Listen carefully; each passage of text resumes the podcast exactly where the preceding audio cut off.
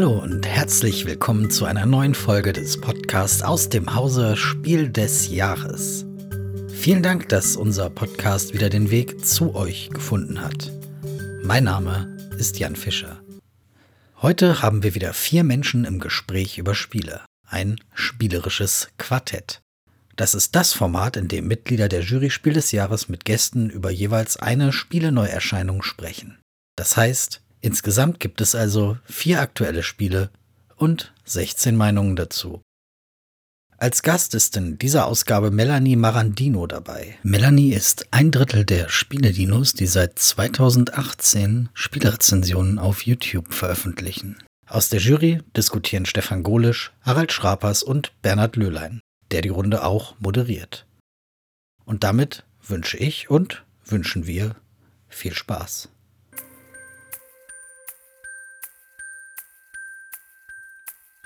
Vielen Dank, Jan, für die freundliche Begrüßung und auch ich darf Hallo in die Runde sagen und herzlich willkommen zum spielerischen Quartett. Wir schauen erstmal, ob alle von uns richtig präsent sind und zu hören sind. Ich begrüße herzlich die Melanie in Wendlingen. Hallo. Hallo in die Runde. Sehr schön. Wir gehen ein bisschen in den Norden. Da ist in Duisburg uns der Harald zugeschaltet. Grüß dich, Harald. Ja, hallo. Also mehr im Westen natürlich. Ne? Ja, von mir aus gesehen ist alles im Norden. Und ganz weit oben Hannover, der Stefan. Quasi direkt an der Küste. Hallo allerseits. Freut mich, euch zu hören. Ich selber bin in Ingolstadt zu Hause, mitten in Bayern. Und Ganz besonders noch einmal willkommen natürlich die Melanie von den Spieledinos, die du jetzt hier mit uns zugeschaltet bist. Und dieser Name ist wirklich gut gewählt, denn heute hast du es tatsächlich mit Spieledinos zu tun. Wir alle sind schon jenseits der 50 und ähm, wollen uns aber frisch und munter an die Spiele heranwagen. Wir fangen auch gleich an. Harald hat sich das Spiel Die Abenteuer des Robin Hood ausgesucht. Das ist von Michael Menzel im Kosmos Verlag erschienen und mit großer Spannung erwartet worden. Harald, leg mal los. Ja, von mir ganz besonders mit großer Spannung. Ne? Wir haben äh, Freunde in England, die sind letztens nach Nottingham gezogen. Und äh, bevor wir sie da besucht haben, haben wir uns natürlich auch nochmal richtig vorbereitet auf den Aufenthalt da. Also ich kenne die Filme alle auswendig.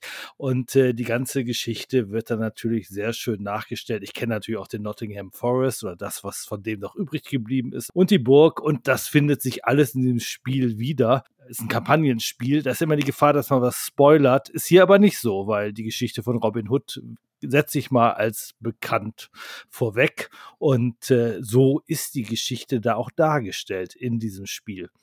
Man soll ja die ähm, Regelerklärung immer sehr kurz halten, ähm, gerade hier im spielerischen Quartett. Wir wollen uns ja streiten. Deswegen will ich die Regel in zwei Sätze zusammenfassen.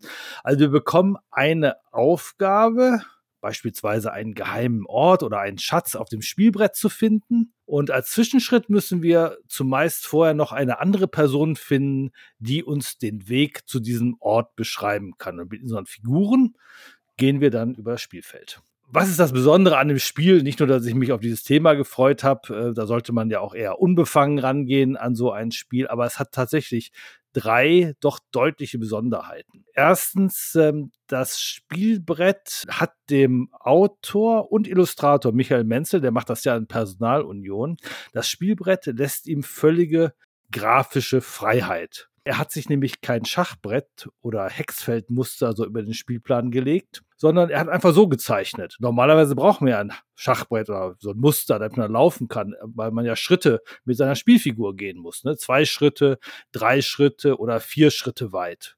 So kennt man's. Michael Menzel hat aber dafür gesorgt, dass unter die Spielfiguren so Art Füße sind. Und diese Füße, die sind dann zwei Felder, drei Felder oder vier Felder lang. Diese drei Lauffiguren stelle ich dann hintereinander aufs Spielbrett und dann weiß ich, wie weit ich dann gehe als Robin Hood oder als Maid Marian.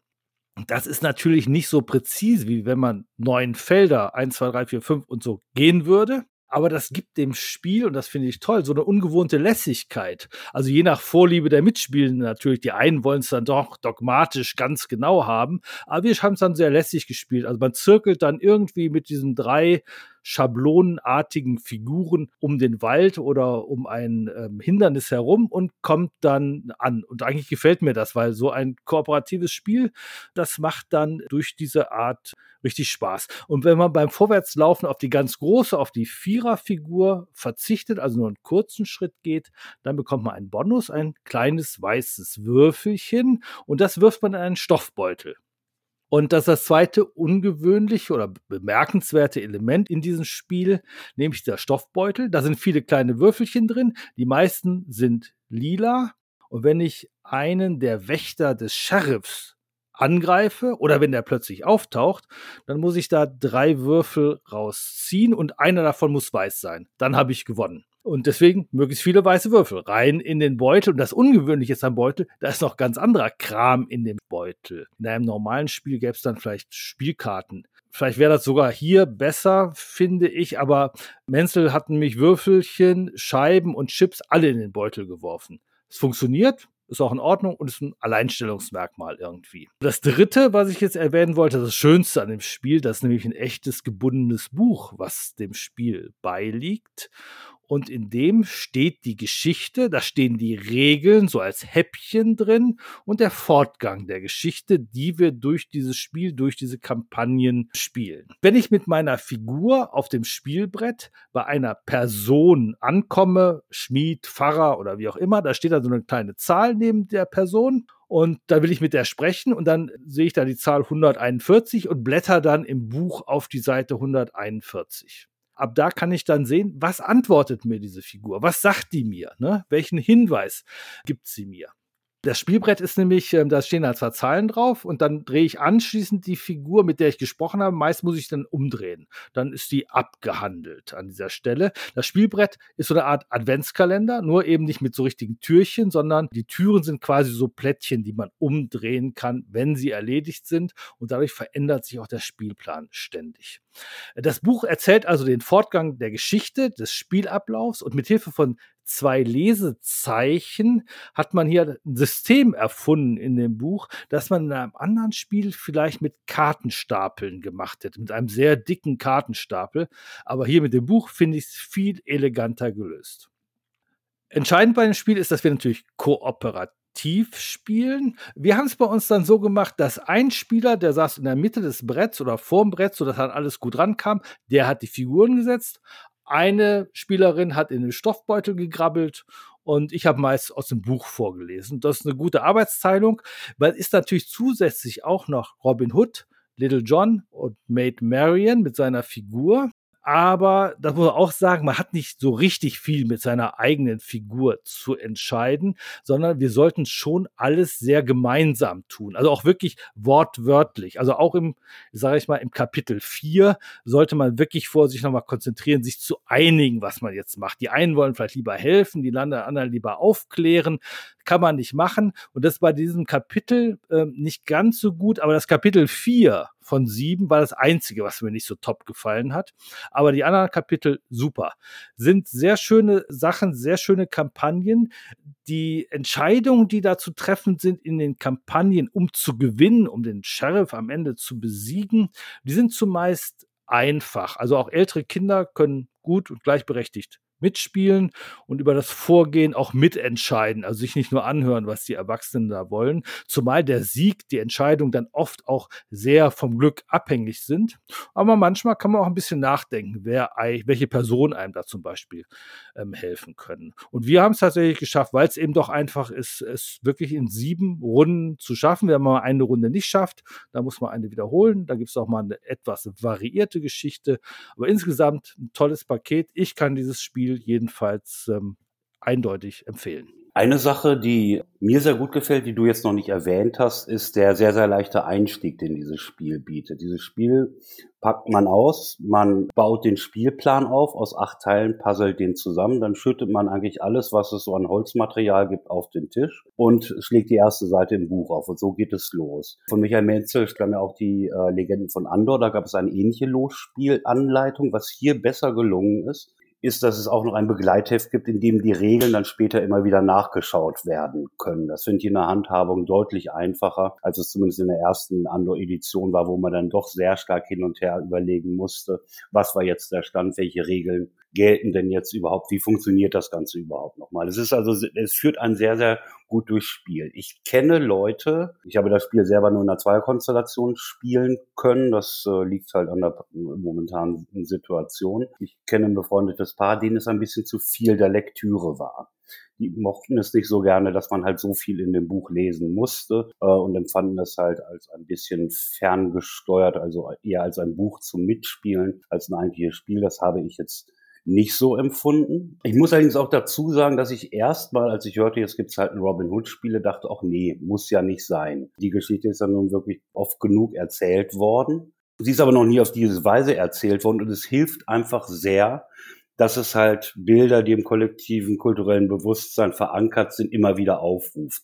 Letztlich werden einem doch nur Geschichten Schnipsel zugeworfen und man kann den Rest mit seiner Fantasie füllen. Das gefällt mir an diesem Spiel sehr, sehr gut. Den Bewegungsmechanismus finde ich auch klasse. Mir ist er bekannt, aber ich habe ja auch eine gewisse Neigung zu auch mal absonderlichen Spielen. Man kennt solche Messstäbe zum Beispiel aus Tabletop-Miniaturenspielen wie Saga, wo man dann eben auch genauso seine Figuren verwendet. Aber es gibt eben eine große Freiheit, gerade bei der grafischen Gestaltung. Mir gefällt dieses Spiel auch ausgesprochen gut. Ja, wir hatten äh, leider nicht das Glück oder vielleicht doch, wir durften die vierte Mission tatsächlich wiederholen, weil wir es nicht geschafft haben. Und auch so im Freundes- und Bekanntenkreis haben wir hier mitbekommen, dass wirklich sehr, sehr viel an dieser vierten Mission gescheitert sind. Und da finde ich, ohne zu spoilern, es war schon sehr schwer, weil man muss den vollen Erfolg haben. Und wir haben es einfach nicht geschafft. Wir hatten keine Hilfe und sind dann gescheitert haben dann eine Woche das Spiel ruhen lassen und sind dann die Woche drauf nochmal neu ins Abenteuer gestartet. Und es ist wirklich so, dass die Geschichte ein bisschen anders verläuft. Aber man hat ja von der Runde zuvor einfach schon mal so ein bisschen die Informationen, was kommt auf einen zu, was muss man machen wo kann man vielleicht Hilfe erwarten. Und ich fand, es war richtig schön gelöst. Die Hauptaufgabe bestand gleich. Man hat ein bisschen mehr Hilfestellung bekommen und nachher haben wir es ganz gut gelöst. Und das fand ich ganz toll, dass eben auch hier nochmal ein bisschen dran gearbeitet wurde und nicht einfach so, jetzt wiederholt das Kapitel und macht das Gleiche von vorne, sondern dass hier wirklich nochmal eingegangen wurde. Man hat gesehen, da hat man sich Gedanken gemacht, okay, es kann ja mal sein, dass es zu einem Scheitern kommt und wie geht's jetzt weiter. Und das fand ich schön in der Geschichte. Ich mag es auch sehr, dass je nachdem, wie man sich entscheidet, und es ist wirklich eine Gruppenaufgabe, man muss miteinander koordinieren und sprechen, dass sich dann auch entsprechend die Geschichte entscheidet, in welche Richtung es gehen soll eben. Also ich kann vieles von dem, was ihr gesagt habt, voll und ganz unterstreichen. Äh, die Faszination, wenn man das Spiel in der Hand hat, wenn man es aufmacht, wenn man es auspackt, wenn man den Spielplan sieht, das Buch, das einem auch direkt schon zum Spielen einlädt, das begeistert einen sofort. Und da möchte man auch als Erwachsener, sage ich mal, richtig loslegen. Haben wir auch gleich getan. Wir haben das zu viert gespielt. Wir waren alle eben erwachsen und äh, haben das dann in, in wenigen Abenden eigentlich durchgespielt. Wir haben auch die Missionen gut schaffen können und zwar auch deswegen, weil wir uns wirklich detailliert abgesprochen haben, was ist denn jetzt wichtig? Denn es gibt ja Sondermöglichkeiten, da kann man nochmal einen Stein wieder in den Sack zurückwerfen oder man kann etwas anders ausprobieren. Also es gibt ja so Zusatzkombinationen und Fähigkeiten, die man im Laufe des Spieles äh, einer Runde sich aneignen kann. Und wenn man die geschickt einsetzt, wenn man sagt, ah, wir müssen aufpassen, diese Farbe muss zuerst gezogen werden, damit du deine Aktion machen kannst, damit wir dann das und das für den anderen machen können. Wenn man das mit im Blick hat, da muss man natürlich schon sehr spielerfahren sein. Dann geht es gut, dann kann man es gut lösen. Ich weiß von Familien, denen ich das Spiel dann gegeben habe, dass die schon auch ein bisschen, ja, auf das Glück dann angewiesen sind. Also wenn Kinder mit dabei sind, dann äh, hat man auch nicht so Lust, jetzt wirklich jeden Spielzug bis ins Detail auszuknobeln. Da will man einfach loslegen. Und dann kann es schon passieren, dass man eine Mission mal nicht schafft. Denn so einfach ist es dann nämlich doch nicht. Ein, ein zweites, es ist zwar ein Gemeinschaftsspiel, aber nicht alle, die äh, eine Figur haben, haben gleich viel zu tun. Weil es passiert ja zum Beispiel, dass die, da, ein kleiner Spoiler, dass zu Beginn einer Runde wird man zufällig auf irgendein Feld geschickt und dann ist ziemlich klar, wer näher an irgendeinem bestimmten Gebiet ist, der hat in dieser Runde die Hauptaufgabe zu machen. Die anderen müssen sich ein bisschen knuppeln und müssen immer schauen, dass sie die Leute, die Wachen äh, schlagen oder die Adeligen ausrauben. Und das ist eine sehr monotone Geschichte. Und nur einer hat ein bisschen mehr eine Aufgabe zu lösen. Natürlich können alle anderen mithelfen und mitüberlegen, aber es ist halt dann doch die eine Person, die das macht. Und wer Robin Hood hat, das ist die grüne Figur, wer die einmal genommen hat, die möchte, möchte die natürlich behalten und nicht hergeben. Und Robin Hood hat definitiv mehr zu erleben auf diesem Spielplan. Und das kann natürlich auch dazu führen, dass jemand sagt, jetzt will ich mal Robin Hood spielen. Nein, aber ich war schon die ganze Zeit Robin Hood. Ich weiß nicht, ob das nicht in manchen Familien dann auch ein bisschen zum, ja, das reine Gemeinschaftsgefühl verschwinden lässt. Die Gefahr sehe ich. Denn letztendlich muss die Truppe gemeinsam ihre Abenteuer bestehen. Das ist klar und man muss zusammenhalten. Wenn man sich darauf einlässt, hat man ein schön, schönes Spielerlebnis über mehrere Abende oder Nachmittage hinweg. Was man ja auch noch machen kann im Spiel, also wir haben es ja ähm, so ein bisschen ähm, anders kooperativ angelegt. Wir haben uns war völlig klar dann irgendwann, man muss es gemeinsam alles entscheiden. Und äh, da kann nicht äh, Maid Marian sagen, ich möchte aber lieber die Person erstmal retten. Und ähm, der ähm, äh, Lil John irgendwie haut drauf und sagt, ach, den lassen wir erstmal bleiben. Wir gucken mal, dass wir eher Informationen über den Fall insgesamt kriegen. Ne? Und ich gehe mal da lang und Maid Marian sagt, ich gehe dann da lang. Wenn man das macht, scheitert man im Kapitel 4 an einer ganz unschönen Stelle auch. Also deswegen macht das nicht so richtig Spaß, weil das auch die Spielregeln nicht so gut äh, formuliert. Also da muss man wirklich gemeinsam alles machen. Und dann, wenn man es sowieso gemeinsam macht, dann ist es auch egal, wer sich als Robin Hood begreift, ähm, weil er kann zwar das letzte Wort haben, aber im Zweifel muss man alles gemeinsam machen. Und es gibt auch Szenarien, da ist eine ganz andere Person diejenige, die die weiten Strecken zurücklegen muss, die die Sachen übernehmen muss. Man kann ja auch Gegenstände übergeben. Also das gibt's schon, dass das auch ein bisschen ausgeglichen ist. Man kann übrigens auch, das haben wir auch gemacht, wir haben es zu dritt und zu viert gespielt. Man kann auch mitten im Spiel auch jemand anders mit dazu holen. Eine gewisse Spielerfahrung ist wahrscheinlich richtig. Da hat äh, Bernhard durchaus recht. Aber wer ein bisschen spielerfahren ist, der ist auch im Kapitel drei, vier oder fünf noch ganz schnell in der Spielregel drin und versteht die, zumal es ja auch kooperativ und offen gespielt wird, weitestgehend, dann ähm, kann man ja auch immer noch während des Spiels sehr gut erklären. Wir müssen allerdings noch dazu sagen, ich kenne natürlich nicht das ganze Spiel. Ich kenne nur ein Spiel, die sieben Kapitel. Und äh, da gibt es tatsächlich auch eine Weiche irgendwo in der Mitte, wo sich der Weg in zwei Möglichkeiten aufteilt. Also wir berichten hier auch, wir vier, wahrscheinlich gar nicht über dasselbe Spiel, nur über das gleiche Spiel, weil wir haben ein paar Sachen dann auch anders erlebt. Ne?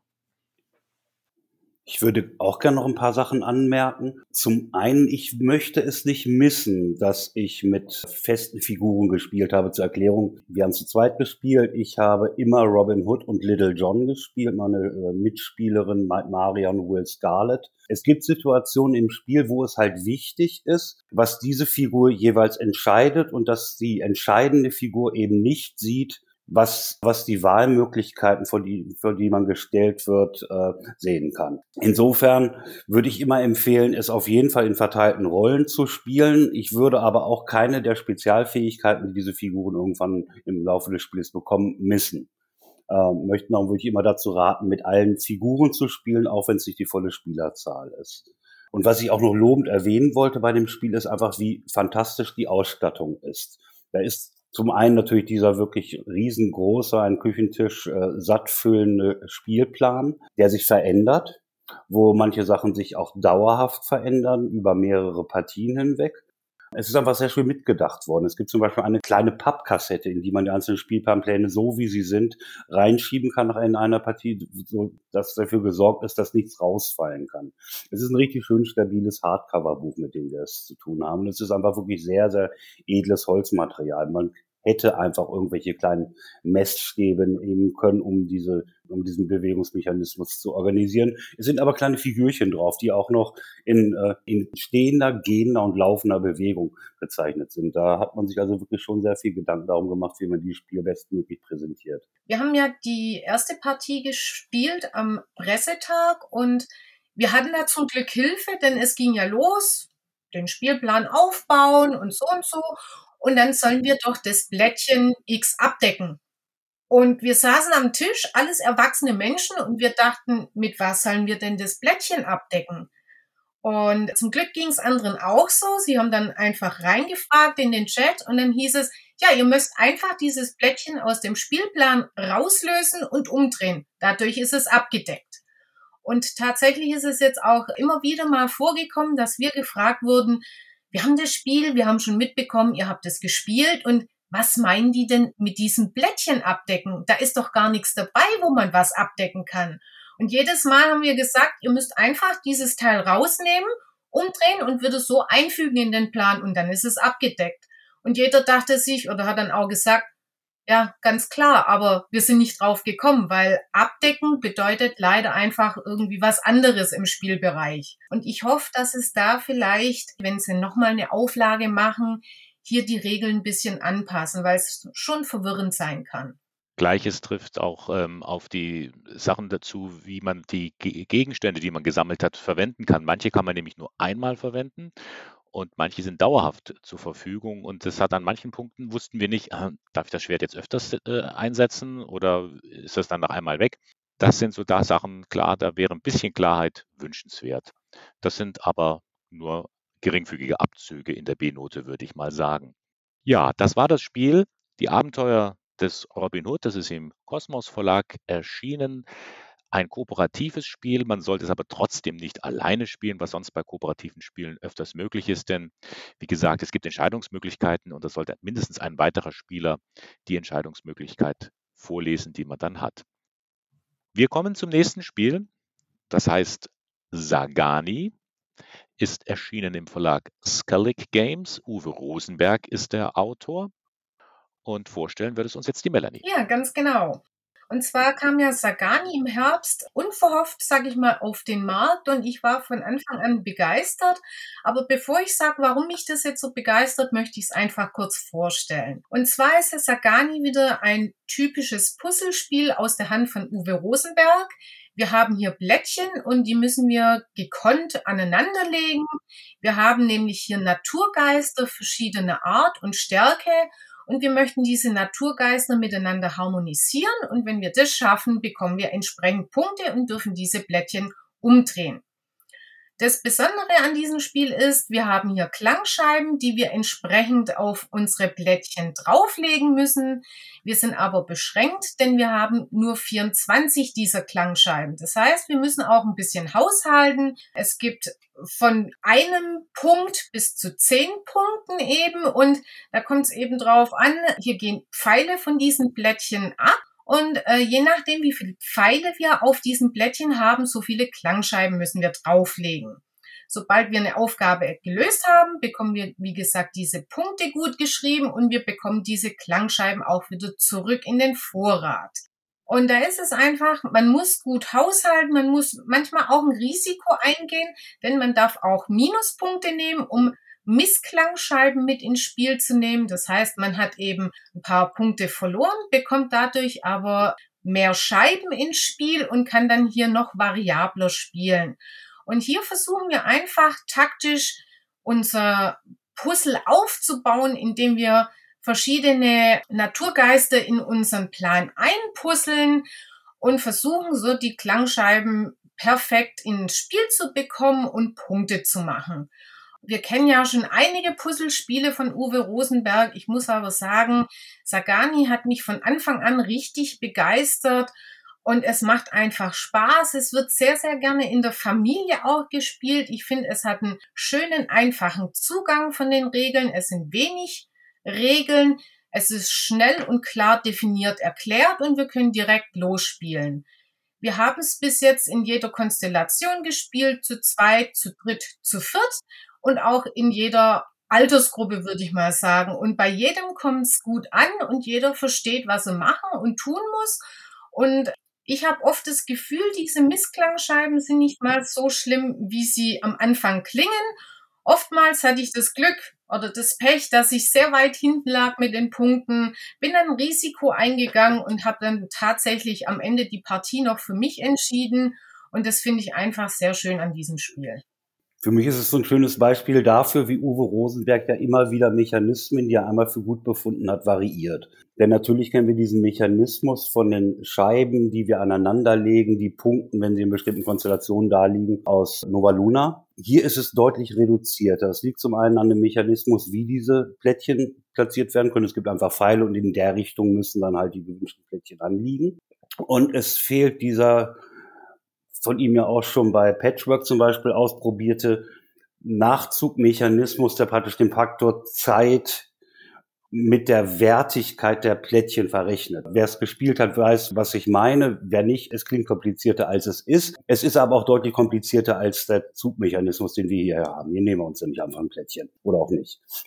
Ich habe bei der ersten Partie den Fehler gemacht, den einen ganz wichtigen Passus, der in den Regeln steht und rot unterlegt ist, es kommt hier nicht auf die Entfernung an, in der sich dieses Zielplättchen befindet, überlesen mit dem Ergebnis, dass bei uns die Missklangscheiben bei weitem nicht ausgereicht haben. Das taten sie auch in manchen späteren Partien nicht. Da würde ich mir von Verlagsseite wünschen, ich hätte ein paar mehr von den Dingern mit reinzulegen. Für mich ist es ein aufs Maximum minimiertes Nova Luna, dass ich äh, Nova Luna tatsächlich vorziehe. Hängt, muss ich zugeben, allerdings auch ein bisschen mit den Illustrationen zusammen. Diese Naturgeister sehen nämlich einfach ziemlich großartig aus. Naja, mir waren die jetzt aber völlig egal, weil ich meine, Nova Luna ist doch einfach schon ein perfektes Spiel. Da kann man nichts mehr dran besser machen. Und ja, so leid es mir dann tut, dann ist so ein Sagani aus meiner Sicht dann auch eigentlich überflüssig. Weil gerade auch dieser Zeitmechanismus, der ist doch genial und der machte doch Spaß. Da kann man ein bisschen was nachdenken beim, beim Gucken, was man jetzt nimmt. Man hat nochmal einen zusätzlichen Hinweis, der viel klarer ist. Und hier brütet man und manche Leute grübeln dann wirklich zu lange. Was muss man jetzt da nachziehen aus dieser einfachen Auslage? Und da ist auch die Downtime in diesem Sagani viel zu mehr. Natürlich könnte man jetzt sagen, top, da hat man Nova Luna jetzt nochmal geschrumpft auf ein einfacheres, kleineres Spiel, aber ich bin mir nicht sicher, ob das wirklich so hundertprozentig gelungen ist. Ich weiß, dass Nova Luna vom Einstieg her bei vielen Leuten durchaus Schwierigkeiten gemacht hat, weil das zu erklären, das war richtig tricky, aber das war natürlich auch so ein Stück weit äh, die Faszination an dem Spiel. Und jeder, der es dann verstanden hat nach anderthalb Partien, der ist davon begeistert. Da brauche ich kein Sagani, das eigentlich vergleichsweise ja, na, trivial wäre es übertrieben, aber das dann vergleichsweise simpler die Sachen legt, aber auch nicht intuitiv. So ist es nämlich nicht. Wenn es jetzt intuitiv wäre, dieses Spiel, dass man mal flott aus dem Bauch runterspielen könnte, da würde ich sagen, okay, das ist jetzt eine Ergänzung. Was ich jetzt sage, heißt es nicht, dass er gar nicht ein schlechtes Spiel ist. Aber wenn ich das Bessere kenne, dann brauche ich das ähm, andere nicht mehr. Ich wusste ganz genau, dass dieser Vergleich tatsächlich kommen wird. Und ich muss sagen, ich habe Nova Luna wie auch Zagani gespielt und ich muss leider sagen, mir sagt Zagani um einiges mehr und besser zu, weil es einfach fluffiger von der Hand geht, einfacher aus dem Kopf rausgespielt werden kann. Bei Nova Luna hat man wirklich immer dieses Problem, diese Legeregeln oder ich muss schauen, dieses Blättchen muss angelegt werden und von dort aus muss ich dann weiterzählen und das macht es eben in Sagani einfacher. Wir haben hier einfach die Pfeile, wir folgen diesen Pfeilen und entweder wir haben Treffer oder nicht. Ich habe dieses Spiel in verschiedenen Konstellationen gespielt, mit viel Spielern, mit wenig Spielern, mit Familien und ich muss sagen, dass Familien sich bei Nova Luna extrem schwer getan haben, gerade mit diesem Zeitmechanismus und auch mit dieser Anlegmechanismen, dass die eben in Reihe geschalteten Blättchen erst dann entsprechend zählen. Und bei Sagani ist es wirklich dieses vereinfachte, ich lege was an, ich habe einen Treffer oder eben nicht, ich kann die Blättchen sofort umdrehen, ich bekomme meine Scheiben wieder zurück, ich mache direkt Punkte und ich muss nicht lang warten, bis ich wieder am Zug bin, weil jeder nimmt ein Blättchen und dann geht's eben reihum. Und manchmal kommt noch diese Intermezzo-Phase, was ich auch recht nett finde, einfach dieser Aufholmechanismus. Also man weiß ja gar nicht, was im Kopf von Uwe Rosenberg äh, so los ist. Also welche Idee war früher und was hat er eher entwickelt und welchem Verlag hat er was angeboten? Wie haben die dort nochmal redaktionell gearbeitet? Also zu sagen, das eine Spiel war vorher und das andere ist ein Abklatsch, dem würde ich eigentlich auch nicht zustimmen wollen. Beide Spiele haben ihre Berechtigung. In der Spiellandschaft gibt es äh, viele Spiele, die sich ähneln und äh, auch eine gewisse Handschrift haben von einem oder dem anderen Autor. Warum nicht? Äh, warum soll er das nicht nochmal ergänzen und, und weiterführen? Wenn ich aber die Wahl hätte zwischen den beiden Spielen, würde ich mich trotzdem auch für Nova Luna entscheiden. Sagani geht natürlich leichter von der Hand. Das stimmt. Die Auswahl der Plättchen, die, die, ist, die ist ganz ähm, simpel. Eins von fünf und der nächste ist an der Reihe. Aber dann kommt es ja drauf an und wirklich drauf an, wo lege ich dieses Plättchen hin? Und da kann es schon zu großen Frusterfahrungen kommen, denn diese Pfeile, die da angegeben sind, äh, die führen ja einen immer wieder zu neuen Konstellationen, die ich erfüllen muss. Bei Nova Luna hatte ich eher das Gefühl, da weiß ich jetzt, was ich holen muss, dann habe ich das erfüllt, dann kann ich mich an die nächsten heranwagen. Bei Sargani geht es ja auch noch in die Diagonalebene und ich muss auch unter, unter Umständen über Lücken hinwegdenken und dann kommt auch nicht dieses Plättchen, das ich unbedingt brauche. Bei Nova Luna habe ich ja eine größere Voraussicht, was alles noch da ist. Also insofern ist Sargani, finde ich, um es ähm, flott durchzuspielen, gar nicht so simpel und trivial. Also ich finde, das ist schon auch eine gewisse Herausforderung, eine andere. Und deswegen würde ich sagen, diese beiden Spiele haben trotzdem ihre Berechtigung und jeder muss halt nach seinem Geschmack schauen, was ihm besser gefällt.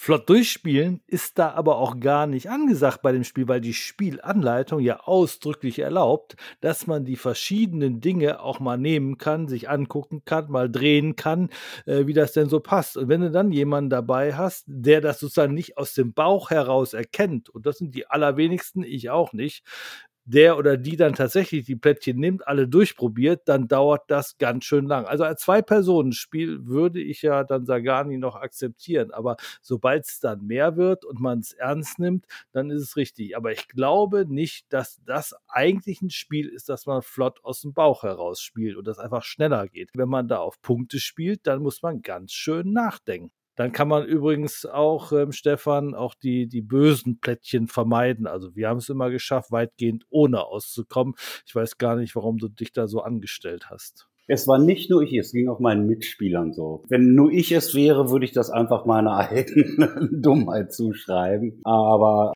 ich habe diese Erfahrung nicht alleine gemacht. Ich finde es übrigens ganz toll, dass man die Plättchen ausprobieren darf, weil das ist nämlich oft ein Streitpunkt darf ich das jetzt mir anschauen oder nicht? Darf ich es mal hinlegen? Dann heißt es, nee, nee, nee, nee, nee, steht nicht in der Regel, ist nicht erlaubt. Hier ist es ausdrücklich erlaubt und dann, dadurch geht es auch ein bisschen schneller, weil ich nicht alles im Kopf äh, abspielen lassen muss. Das finde ich eigentlich äh, ein positives Signal in der Regel. Nee, nee, das geht deswegen nicht schnell, es dauert länger, weil wenn jeder eins nehmen müsste, dann könnte man ihm ja noch erlauben, er darf dann, während die anderen ihren Zug machen, dann noch siebenmal umorientieren, dann wäre es in Ordnung. Aber dass wirklich da Leute sind, die echt alle Plättchen nehmen, leben und alle mal ausprobieren wollen und dann ja nicht nur ausprobieren wollen an einer Stelle, du musst sie an den verschiedenen Stellen ausprobieren. Du hast gerade richtig beschrieben, Bernhard mit der Diagonale kommt ja noch eine Ebene da rein. Es gibt ja unendlich viele Möglichkeiten, das anzulegen. Das kann verdammt lang dauern. Melanie, du darfst das Schlusswort zu diesem Spiel noch haben. Es ist dein Spiel. Okay. Ich muss sagen, ich habe es mit meiner Familie gespielt und meine Familie spielt jetzt seit ganz genau einem Jahr auch richtig mit, denn äh, durch Corona sind wir in der Familie mehr und mehr zusammengerückt. Wir arbeiten auch miteinander, man kann nirgends mehr hin, also haben wir uns sonntäglich getroffen zum Spielen und da hatte ich erstmal Nova Luna dabei und sie waren völlig aufgeschmissen. Und dann kam Sagani, habe ich gedacht, probier mal aus. Und meine Familie hat so unglaublichen Gefallen daran gefunden, dass sie das oftmals auch nur zu zweit, zu dritt abends noch flott nach der Arbeit gemeinsam spielen und haben einen unglaublichen Spaß dabei. Und das Wort Nova Luna fiel nie wieder. Es wurde nie wieder über dieses Spiel gesprochen tatsächlich. Und sie sind sehr, sehr glücklich über Sagani, haben es schon selber weiterempfohlen. Und sie lieben es genauso eben wie ich sagt Melanie und sie hat uns das Spiel Sagani vorgestellt von Uwe Rosenberg im Skellig Verlag. Man könnte es alleine spielen, aber zwischen zu zweit und vier macht es einfach viel mehr Spaß. Dankeschön für dieses Spiel. Stefan macht jetzt weiter. Er hat sich Rift Force ausgesucht, ein Spiel für zwei Personen, ein Kartenspiel von Carlo Bortolini. Es ist erschienen im One More Time Games Verlag und wir sind gespannt, wie es dir gefällt. Ich habe es mir ausgesucht, weil es mir ganz hervorragend gefällt. Es ist im Moment auch das Spiel, das ich am meisten spiele, weil ich eigentlich jedem, der hier zum Spielen vorbeikommt, äh, erstmal eine Partie davon aufdrücke. Ähm, bislang eigentlich auch immer mit Erfolg. Was ist zu dem Spiel zu sagen? Es ist das erste Spiel in diesem Verlag One More Time Games, ein junger österreichischer Verlag aus Wien, der sich vorgenommen hat, so manche Dinge anders zu machen. Das sieht man zum Beispiel daran, dass es hier eben nicht nur einen Autor, einen Grafiker und so weiter gibt, sondern eben auch einen Berater kulturelle Sensibilität. Es tut sich was in der Brettspielbranche. Das wirkt sich bei diesem Spiel da durchaus, dass die handelnden Personen ein ziemlich diverses Ensemble sind, unterschiedlicher Hautfarbe, Altersklassen und so weiter. Worum geht es? Es ist ein kompetitives Kartenspiel. Wir duellieren uns, verfügen über, naja, da ist es dann doch nicht so weit mit der Diversität, über Beschwörer im generischen Maskulinum hier genannt, die Elementargeister zur Verfügung haben. Diese Elementargeister positionieren sie am Rift. Das ist so eine Art magischer Strich in der Landschaft. Fünf Karten, Daneben noch zwei weitere Karten als äh, Siegpunktmarker. Dort sammelt man die Rift Force Punkte. Wenn man zwölf Punkte hat, gewinnt man dieses Spiel. Es ist ein Spiel, das sehr, sehr einfache Mechanismen mit, zu einer ziemlich großen Spieltiefe verbindet. Wenn ich dran bin, habe ich eigentlich die Möglichkeit zwischen drei Aktionen. Entweder ich spiele drei meiner Elementare aus, und zwar entweder derselben Farbe, also Art, oder desselben Zahlenwertes. Fünf, sechs, sieben gibt es. Oder aber ich spiele eine meiner Karten aus und aktiviere Elementare derselben Farbe und derselben Zahl. Dazu muss man wissen, dass jeder Beschwörer über eine Spezialfähigkeit verfügt. Meistens geht es darum, den Karten des Gegners auf der anderen Seite dieses Rifts Schaden zuzufügen. Da ist dann der Wert auch die Zahl der Lebenspunkte und wenn man einen Gegner erledigt hat, kriegt man einen Punkt. Und die dritte Möglichkeit ist, und das ist auch ein sehr charmanter Mechanismus, dass man nicht nur die Hand auf sieben Karten auffüllt, sondern dass man auch überprüft, ob man an einer Stelle dieses Rifts als einziger vertreten ist. Auch dann gibt es weitere Punkte. Carlo Bottolini ist bekannt geworden durch Memoir 2018 auf der Empfehlungsliste Spiel des Jahres gewesen. Das war eine Memory-Variante. Jetzt macht er so eine Mischung aus Magic the Gathering und Seance. Es ist sehr schnell erklärt, sehr anschaulich, bekommt eine Tiefe dadurch, dass sich eigentlich in jeder Partie neue Synergien ergeben zwischen den Fähigkeiten der einzelnen Elementare. So wie man die Gilden, also die Beschwörer, anfangs auswählt, ist gewährleistet, dass niemand sich darauf verlassen kann, dass er in der nächsten Partie die Killer-Kombination, die er einmal entdeckt hat, bekommen kann. Denn eine Karte wird erstmal blind aussortiert, dann wird jedem Spieler ein Beschwörer zufällig zugeteilt und der Rest wird dann halt abwechselnd gezogen oder ausgewählt. Man muss sich also in jeder Partie darauf einstellen, dass man unterschiedliche Fähigkeiten hat und die miteinander in Einklang bringen muss. Ich habe noch keine Killer-Kombination gefunden. Ich finde aber in jeder Partie neue und das macht für mich einen enormen Reiz aus. Darum ist das für mich im Moment eins meiner Lieblingsspiele.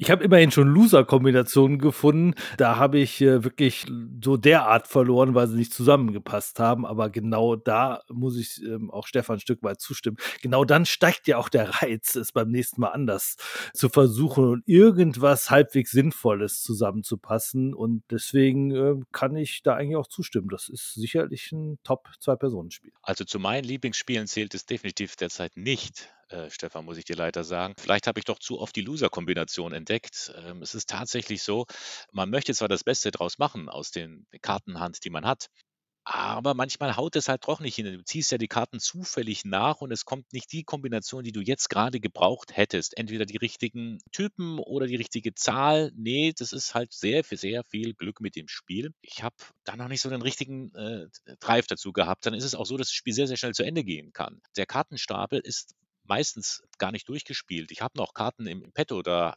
schlummern unten noch ein paar Karten, die ich jetzt gerne gebraucht hätte, aber die nicht äh, auftauchen.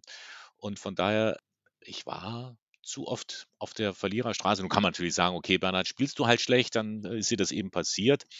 Nee, ich habe mich schon reingegruft. Ich habe schon den Eindruck, dass ich äh, Kombinationen erkenne, aber es hat sich halt nie so ergeben, wie ich es gerne gehabt hätte.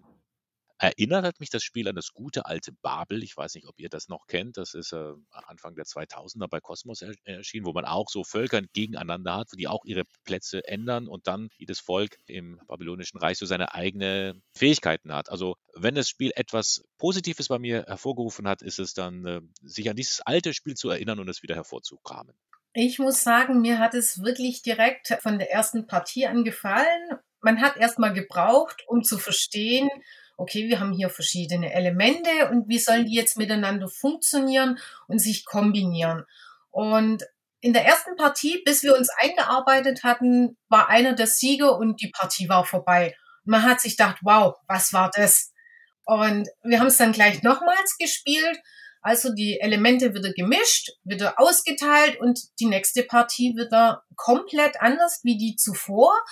Ich muss aber auch sagen, es hat so ein kleines Problem, denn wenn man schon öfters gespielt hat und so ein bisschen die Elemente kennt, die einzelnen Elemente und die Elemente, wie sie miteinander funktionieren, hat ein Neuling in diesem Spiel ganz schön zu knabbern, um hier reinzukommen und den Anschluss nicht zu verlieren. Also da hat mich äh, eine Freundin schon ganz schön ordentlich verflucht, als sie das mit mir gespielt hat.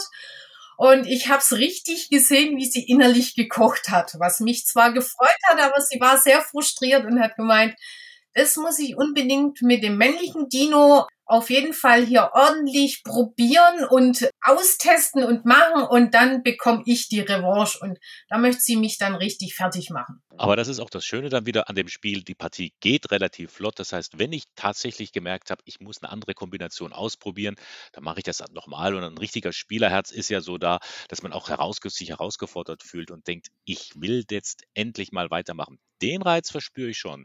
Also locker lasse ich da nicht. Bernhard bemängelt ja, dass er sein Können nicht entfalten konnte, weil zu viel Glück drin ist. Melanie sagt jetzt das Gegenteil. Es kommt zu sehr aufs Können an. Neulinge können da gar nicht so richtig mehr mithalten. Ähm, wahrscheinlich hat das Spiel tatsächlich so ein bisschen den goldenen Mittelweg gefunden, oder Stefan? Ich finde auf jeden Fall, ja. Also es ist Glückssache, es kommt aber auch immer wieder auf Mikroentscheidungen an. Und obwohl ich nur die Wahl habe zwischen diesen drei Möglichkeiten, passieren da im Hintergrund relativ komplexe Entscheidungswege. Und wenn man verliert, dann schiebt man es halt aufs Pech. Geht natürlich auch. Es ist mit einer Spieldauer von circa 30 Minuten angegeben. Das habe ich eigentlich nie erlebt, dass man so lange spielt. Ich halte eine Viertelstunde für realistischer. Und äh, ich habe eben auch selten ohne Revanche gespielt. Habt ihr den Eindruck, dass manche Typen stärker sind als andere?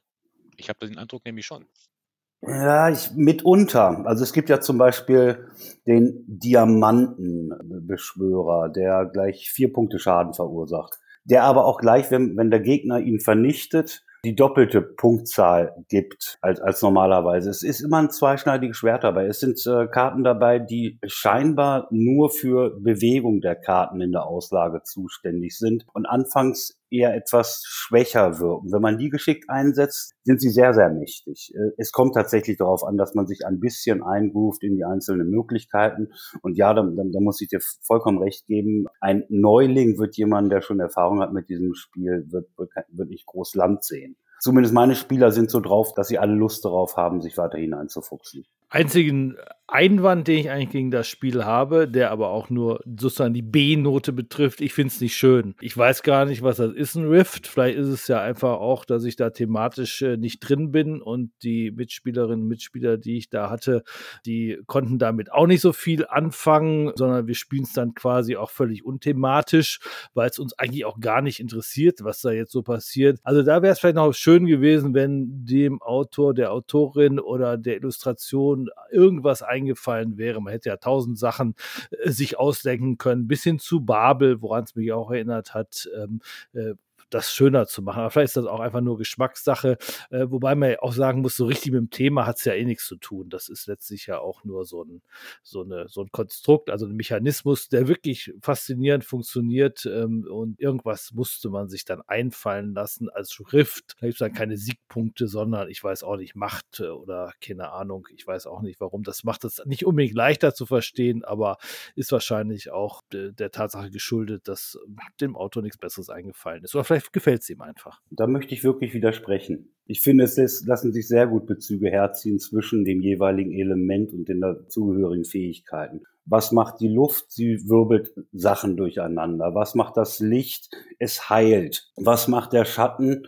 Er taucht als Attentäter auf und attackiert auch Karten, an die andere Elementargeister nicht rankommen. Ich finde, da lässt sich schon ein schöner Bezug herstellen zu dem, was darauf dargestellt ist. Ob man die Zeichnung nun hübsch findet oder nicht, ich finde sie tatsächlich relativ gelungen, äh, ist dann natürlich Geschmackssache. Das ist ja bei den meisten Spielen der Fall. Einen, der eine mag es, der andere mag es nicht. Aber hier sind wir auch uns im größten Sinne doch einig. Rift Force ist es wert, auf jeden Fall mal ausprobiert zu werden. Das Spiel für zwei Personen von Carlo Bottolini ist erschienen im Verlag One More Time Games. Wir kommen zum vierten Spiel, das ich euch jetzt vorstellen darf. Es nennt sich Chakra, ist von Luca Klescher entwickelt worden. Erschienen ist es im Game Factory Verlag. Eins bis vier Personen können mitmachen, aber auch hier ist natürlich äh, viel interessanter, wenn man zu mehreren spielt.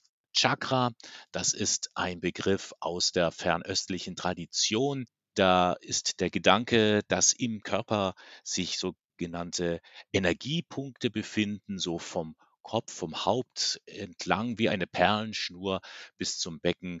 Verschiedene Punkte, denen man auch Farben zuweisen kann und die auch verschiedene ja, Energiemöglichkeiten in Gang setzen, Weisheit, Mut, Kreativität und die sind auch farblich zugeordnet. Und die Aufgabe eines Menschen ist es eben mit der Meditation diese Chakra-Punkte zu entwickeln, zu befähigen, Energie, Kraft zu finden, um mit sich selbst und mit der Umwelt und den Mitmenschen in Einklang, in Harmonie zu kommen.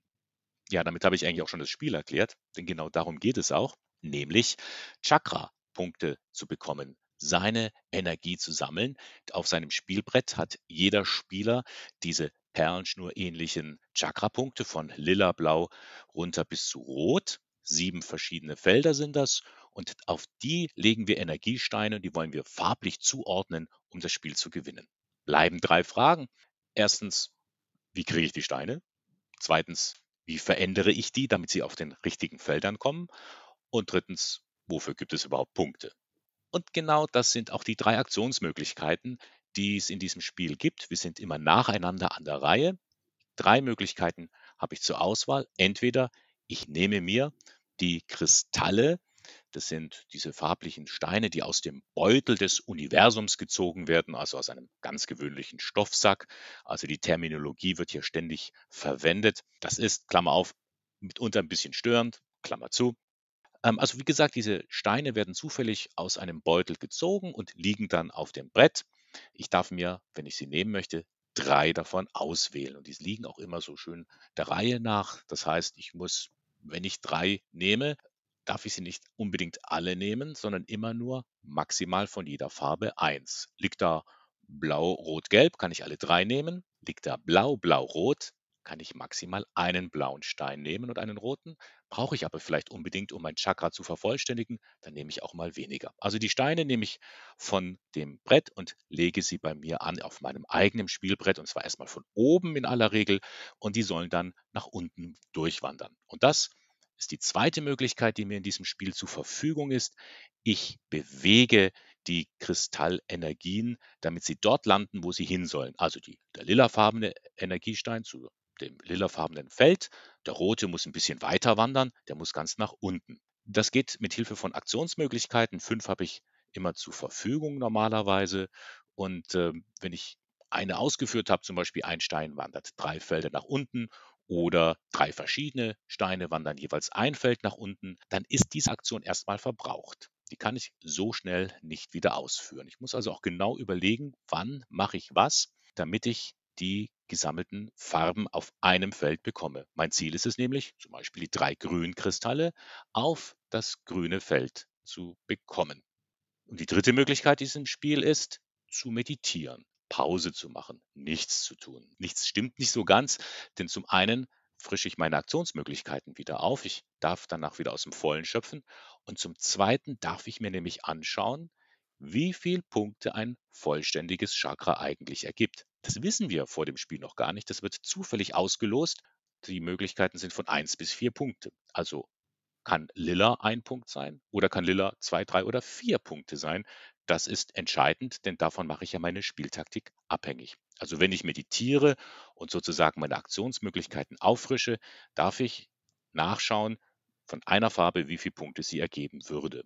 Daran kann ich meine Spieltaktik auslegen und ich kann auch ein bisschen schauen, was die anderen machen, wenn die zum Beispiel sehr auf Grün spielen und ich weiß gar nicht, was Grün ist, aber dann kann ich vermuten, dass Grün vielleicht doch viele Punkte gibt. Dass die Spielmechanik etwas aus der Mitte nehmen und in den eigenen Spielbereich legen, die haben wir in letzter Zeit sehr, sehr oft. Auch Sagani ist zum Beispiel im Prinzip so ein Spiel oder Nova Luna oder Azul oder King Domino. Also diese Spielmechanik gibt es jetzt schon seit vielen, vielen Jahren. Ich finde sie hier aber absolut reizvoll und gelungen, denn es sind noch viele kleine taktische Kniffs drin, die ich jetzt noch gar nicht erwähnt habe. Es gibt zum Beispiel schwarze, negative Steine, die eigentlich erst einmal nur den Fluss der Energie hemmen. Aber wenn ich sie richtig einsetze, geben sie mir noch einen extra Punkt oder eine zusätzliche Aktionsmöglichkeit. Oder ich kann ein Chakra Feld in der Mitte schon nutzen, um die Steine nicht lange wandern zu lassen, sondern sie schon in die Mitte einzusetzen. Die Folge davon ist, dass ich eine Aktionsmöglichkeit erstmal weniger habe, aber vielleicht ist das genau richtigen Moment wichtig, denn am Ende kommt es aufs Tempo an.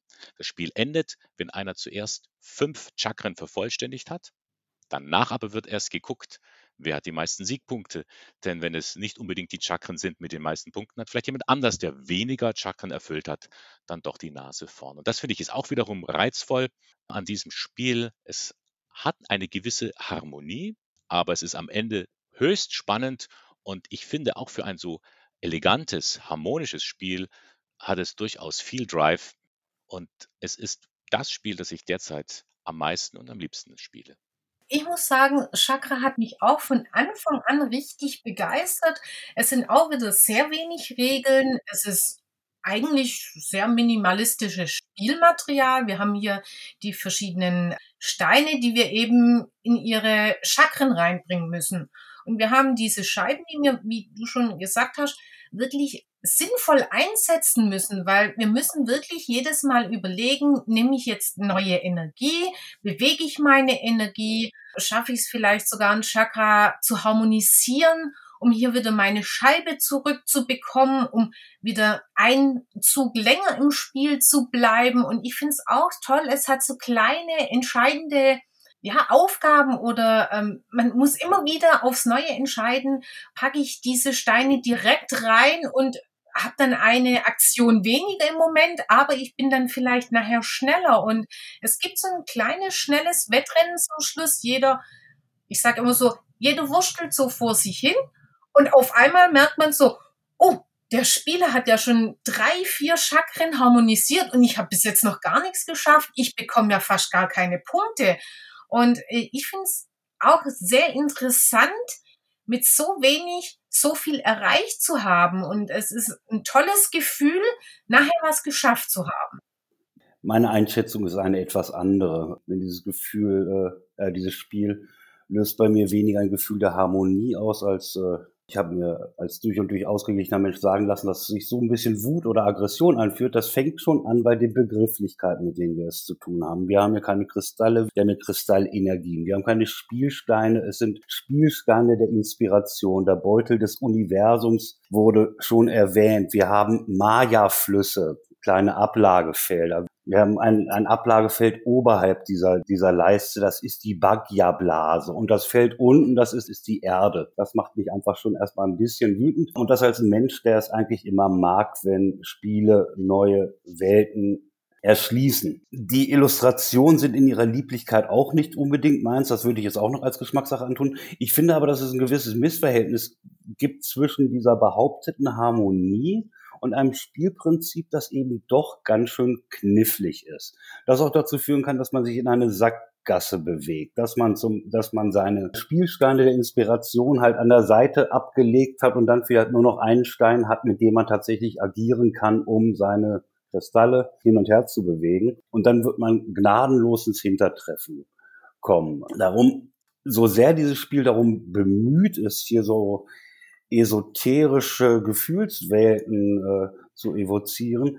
So knallhart ist es eigentlich als, als taktische Herausforderung, auch wenn, und das hattet ihr ja schon erwähnt, die Regeln eigentlich relativ schlicht sind. Für mich passt es einfach nicht zusammen. So ähnlich habe ich das auch empfunden. Ähm, und ich war auch gar nicht sicher, muss ich es jetzt eher als Satire verstehen, dieses Spiel, oder ist das ernst gemeint? Da muss ich auch Bernhard widersprechen. Also Harmonie gibt's in dem Spiel an keiner Stelle.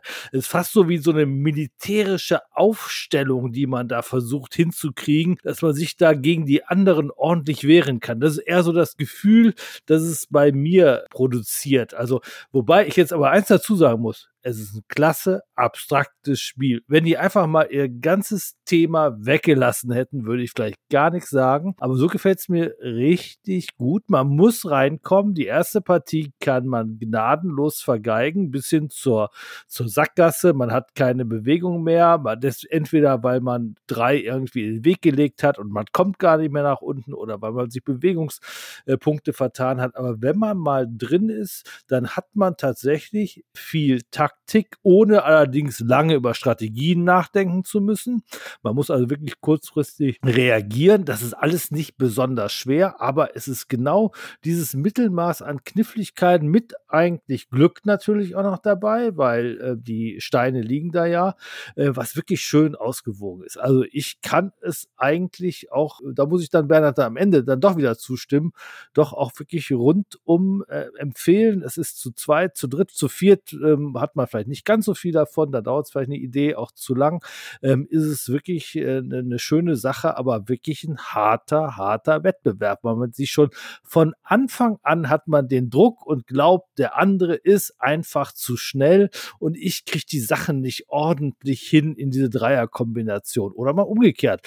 Man hat Glück und es klappt zweimal und dann denkt man, ach, ich liege schon richtig weit vorne. Also ein schönes Gefühl. Und das äh, Spiel gefällt mir. Im, unterm Strich dann doch. Klar, es ist kein kooperatives Spiel. Ja?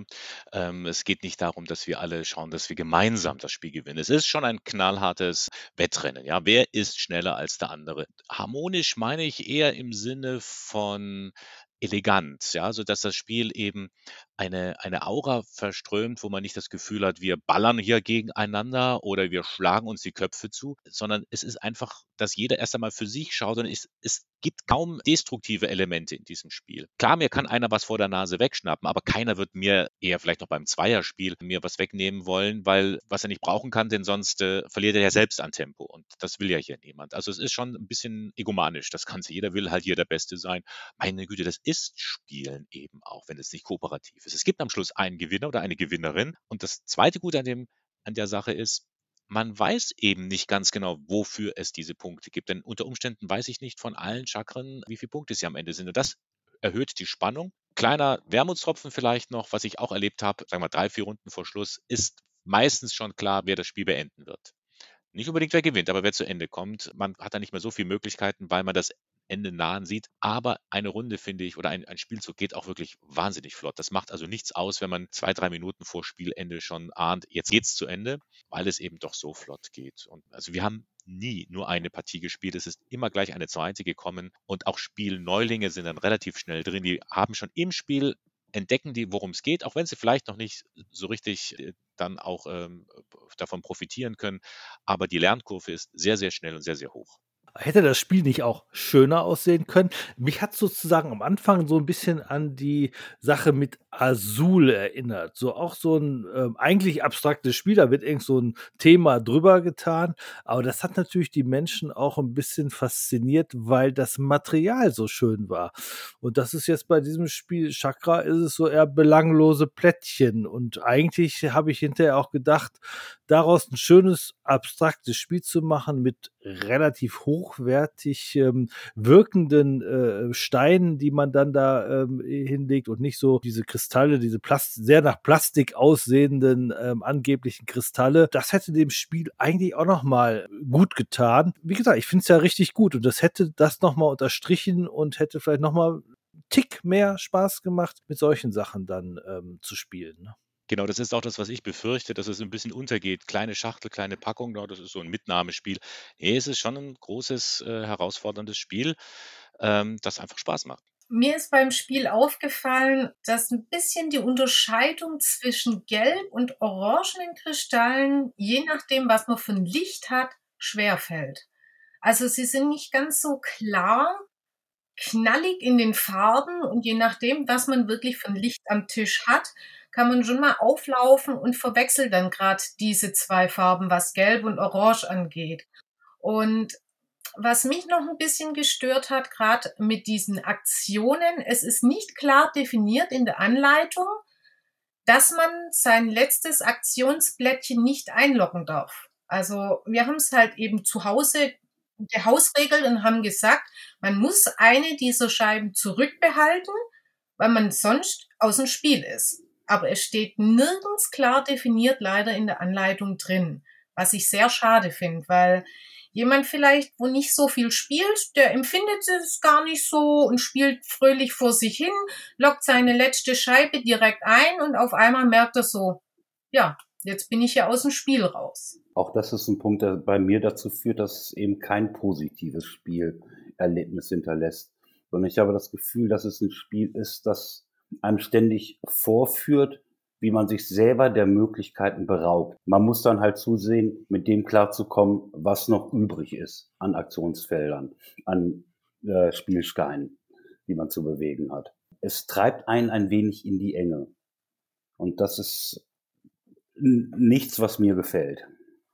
Aber ich finde, es ist kein Regelfehler, weil wer schon seine vorletzte Aktionsmöglichkeit einloggt, der hat schon keine Chance mehr in dem Spiel. Und wer seine letzte auch noch einloggt und dann sagt, wir fangen einfach nochmal neu an, der hat, glaube ich, die richtige Entscheidung äh, getroffen. Also das muss da eigentlich nicht drinstehen. Das ist ja eher ein Taktiktipp. Also hätte man vielleicht als Tipp in die Spielregel schreiben können. Also mindestens zwei Aktionen, vielleicht sogar besser drei. Halte die für dich zurück, gerade als Anfänger. Also nur ganz selten mal auch die dritte einloggen, nämlich dann, wenn du genau weißt, dass du im nächsten Zug das auch wieder freischaltest. Dann kriegst du das Aktionsplättchen zurück. Das ist ein schöner Effekt, den kann man auch gut nutzen. Ist ja manchmal auch doof, wenn man den nicht benutzt, dieses Einloggen in die Mitte, wenn man sozusagen das verschenkt, diese Aktionsmöglichkeiten. Aber das sind die Feinheiten, die kriegt kriegt man in der zweiten, vielleicht in der dritten Partie raus. Aber das macht es ja genau aus, dieses Spiel, dass es dann doch, obwohl es so einfach ist, diese Vielfalt an Möglichkeiten bringt, dass sich die am Anfang noch nicht komplett erschließen an der Stelle. Mag man als Nachteil sehen, aber vielleicht ist es auch ein bisschen Vorteil oder die Voraussetzung dafür, dass man später noch so viel erlebt. Also ist jedenfalls kein Spiel, wo man sagen kann, ich habe nach zwei Partien schon alles gesehen. Es ist ein Spiel, das spielt man länger als zwei äh, Spiele. Das spielt man auch zehnmal, 15 mal, 20 mal. Also deswegen muss ich auch sagen, also die, die Idee des Spiels ist echt top. Es ist auch immer so, dass ich dieses Spiel wahnsinnig gern spiele, auch wenn ich es nicht gewonnen habe, weil immer irgendwie dieses Gefühl habe, ich habe etwas in Ordnung gebracht und wenn es nur die Farben sind auf ihrer Reihe. Und ähm, klar, das Thema ist ein bisschen aufgesetzt, aber mir macht es immer großen, großen Spaß, es äh, mit der entsprechenden Ironie auch zu erklären, wenn ich sage, Leute, wir beruhigen uns jetzt mal und ziehen einen Stein aus dem Beutel des Universums. Das allein schon sorgt für eine ruhige, ausgeglichene Stimmung am Spielbrett. Ja, und nun, glaube ich, haben wir auch dieses Spiel ausgiebig erklärt, verschiedene Meinungen dazu gehört. Chakra ist erschienen in dem Verlag Game Factory für 1 bis 4 Spiele ab 8 Jahren geeignet. Und das war das letzte Spiel. Jetzt müsstest du zum Ausklang eigentlich jetzt noch auf den Gong so einer Klangschale ähm, schlagen, weil wir haben ja doch ein relativ esoterisches Quartett hier heute gehabt, gleich zwei Spiele. Also Sagani hat ja ein ganz ähnliches Thema. Auch da hätte das jetzt zum Abschluss ganz gut funktioniert. Bernhard, kannst du noch so schnell eine besorgen? Auf jeden Fall war es sehr geistreich heute.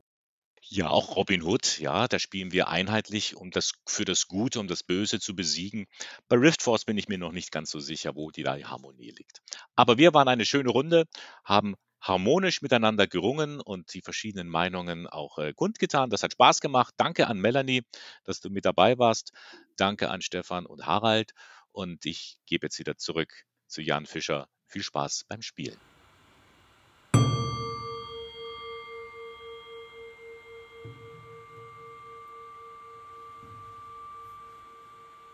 Wir hoffen, diese Runde hat euch gefallen. Die besprochenen Spiele waren Die Abenteuer des Robin Hood von Michael Menzel, erschienen bei Kosmos, Sagani von Uwe Rosenberg, erschienen bei Skellig Games, Rift Force von Carlo Bortolini, erschienen bei One More Time Games und Chakra von Luca Kresla, erschienen bei Game Factory. Einen herzlichen Dank an Stefan Golisch, Harald Schrapers und Bernhard Löhlein. Einen ganz besonders herzlichen Dank an Melanie Marandino. Und ein ebenso herzlicher Dank an euch an euren Geräten zu Hause und unterwegs. Vielen Dank fürs Zuhören. Dies war ein Podcast des Vereins Spiel des Jahres. Unser Titelsong stammt von Only Meath und heißt Light. Mein Name ist Jan Fischer. Ich hoffe, wir hören uns bald wieder. Bleibt gesund und selbstverständlich hört nicht auf zu spielen.